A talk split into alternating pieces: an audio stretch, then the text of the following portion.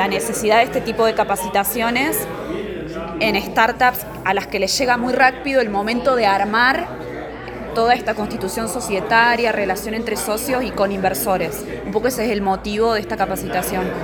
Exacto. A ver, nosotros, yo justo venía por, por una charla, una reunión que tenía con Sid Matrix. Eh, también tengo vínculo con Íñigo, en Ganar, Pampa, Star, Tío 4, bueno, un grupo de gente y notaba que este tema es bastante recurrente, no solo acá, digamos, en, todas las startups, que diría que de la región, ni siquiera de Argentina. Eh, y le propuse, che, aprovechando que, vengo, podemos abrir un poco las charlas y, compartir esto al resto, que es problema común, digamos, todo el mundo tiene este problema, muchos empresarios incluso que, que, vienen de empresas grandes, que se encuentran con una industria diferente, empresas tecnológicas que quieren lanzar nuevos proyectos, se encuentran con esta situación y nos gusta agarrarlo, me parece que es fundamental agarrarlo de etapa temprana. A partir de eso damos muchas charlas de este tipo, en Endeavor, en naves, en universidades. Eh, así que la idea un poco del equipo nuestro de Tanovera Casani es viajar por distintos lugares y aprovechar gente conocida que nos arme una agenda y empezar a transmitir. Porque generalmente, y ahí me fueron contando todos, algo en algún punto les toca. Claro.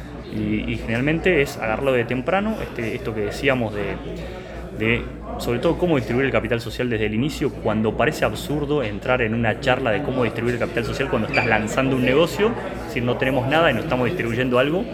Entonces eh, vale la pena tener ese tipo de charlas desde el inicio, cuanto antes se tienen, digamos, genera menos conflicto y son más fáciles. Yo lo que vi en su charla, doctor, era que eh, muchas de las cosas que, usted trajo acá son reglamentaciones que ya están aplicadas, pero en Estados Unidos.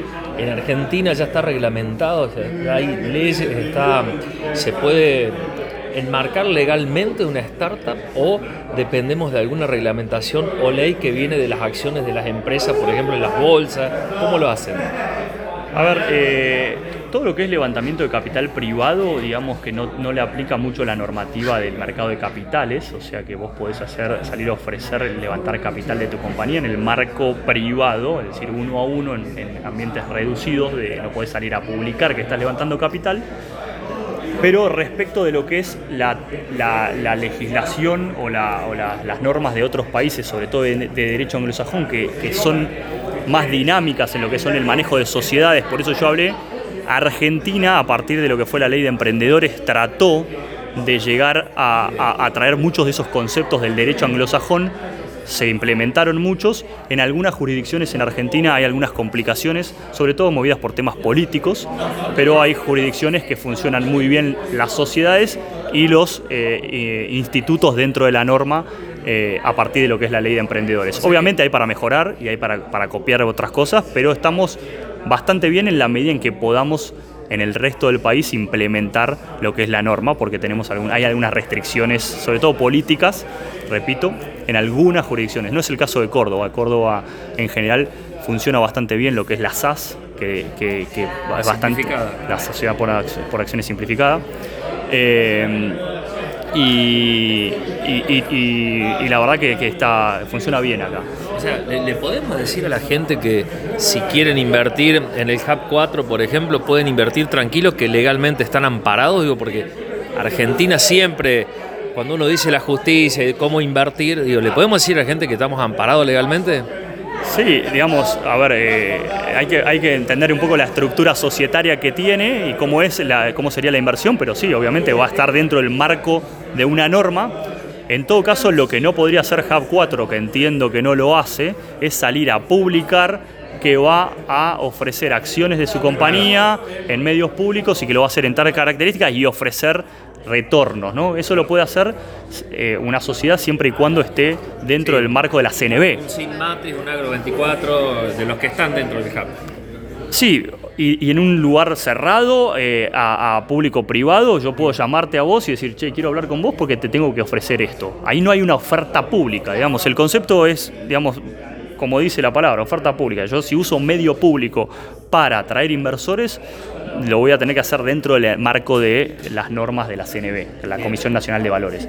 Pero si te llamo y te digo, quiero hablar con vos, o quiero hablar con vos y tu primo, vengan que tengo algo bueno para contarle, digamos, ahí no, hay, no está el concepto público. Claro, y ahí lo enmarcas dentro. De, de una ronda de financiamiento privada. Perfecto. Todo lo que se habló hoy es ronda de financiamientos privados. Perfecto, me queda claro.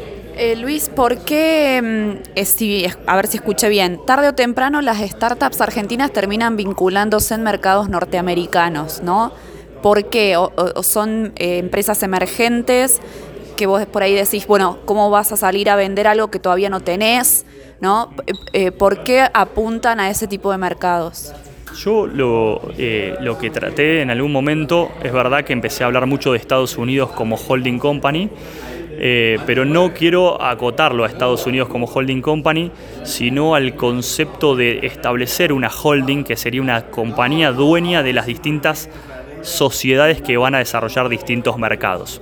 Es decir, todas las, startups argentinas, digamos, y, de hecho es muy bueno Argentina en esto, es exportar compañías para afuera Álvaro en un momento dijo, en realidad no son compañías argentinas, yo ahí difiero, son compañías que sí nacieron acá, pero sus principales mercados hoy son en otros países, pero porque el mercado es más grande también. Entonces, eh, entiendo lo que quiso decir, pero para mí siguen siendo compañías argentinas y tenemos que estar orgullosos de eso y ojalá salgan muchas más de los unicornios que mencionó. Eh, pero en definitiva, lo que yo establezco es, hay que buscar la holding company la jurisdicción que sea más eficiente para la compañía. Puede ser Argentina, en general no es muy común que sea. ¿Por qué? Porque por ahí inversores de afuera les cuesta un poco más. Pero sí va a estar la compañía acá, va a tener trabajo, va a generar eh, eh, movimiento en, la zona donde está y ojalá en el país. Y después va a haber una holding arriba que va a ser dueña de esa sociedad, que va a ser dueña de la compañía que va a estar, por ejemplo, en Brasil. Y el, desembarco en Brasil también le va a generar ingresos a la sociedad argentina, porque la sociedad argentina va a prestarle servicios a la compañía brasilera, a la chilena el día de mañana, y la idea es generar una compañía, compañías multinacionales. ¿Por qué Mercado Libre entonces se nos va a Uruguay? Porque nos falta, eh, nos falta acá leyes más concreta, nos falta más eh, amparo jurídico. Yo, sé que es una pregunta difícil para usted, es difícil para usted la pregunta, pero ¿por qué digo? Porque nos falta un amparo jurídico trabajé en Mercado Libre, una compañía que, personalmente quiero mucho y, muy buena para trabajar y, la verdad que... A ver, eh, yo eh, entiendo lo que, Uruguay generó bastantes incentivos eh, económicos para ciertas compañías pueden, pueden agarrar algunos beneficios esos en una compañía multinacional que, que tiene su casa holding company en Estados Unidos pero digamos, hoy el principal eh, centro de operaciones eh, está entre Argentina y Brasil. O sea, sí, tiene algo en Uruguay, tiene parte en Uruguay, crece en Uruguay, pero es muy fuerte y sigue creciendo y es una de, de las compañías más valiosas de Argentina y de las principales empleadores. O sea que yo no creo que la, la política, en este caso, la política uruguaya, haya repercutido en lo que sería la generación de empleo para Argentina. Digamos, yo estaría agradecido a Mercado Libre todo el empleo que genera y deberíamos tener más y ojalá podamos copiar políticas de otros países que ayuden a que todavía se generen más puestos de trabajo acá.